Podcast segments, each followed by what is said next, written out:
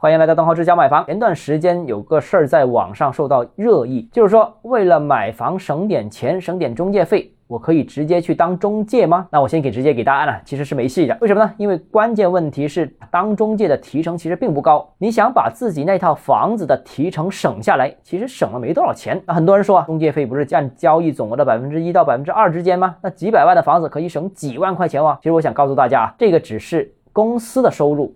百分之一、百分之二，并不是销售提成。如果你想把这百分之一、百分之二的中介费全部省下来，就必须跳单。当然了，如果你敢跳单的话，又可能面临公司法律上的追讨。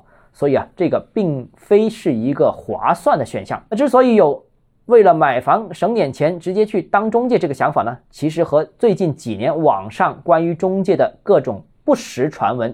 非常有关系，为什么呢？前几年啊，经常传闻说啊，中介每年能赚几百万啊，当然这是也是有的，但这个是个案，概率极低极低，和中奖差不多。那中介其实就是社会最基层的工作，对学历要求不高，对专业程度要求不高，但是呢又累啊，收入又低，流动性又高。那有人说呢，中介吃差价是很普遍的，我个人认为这是刻意抹黑而已。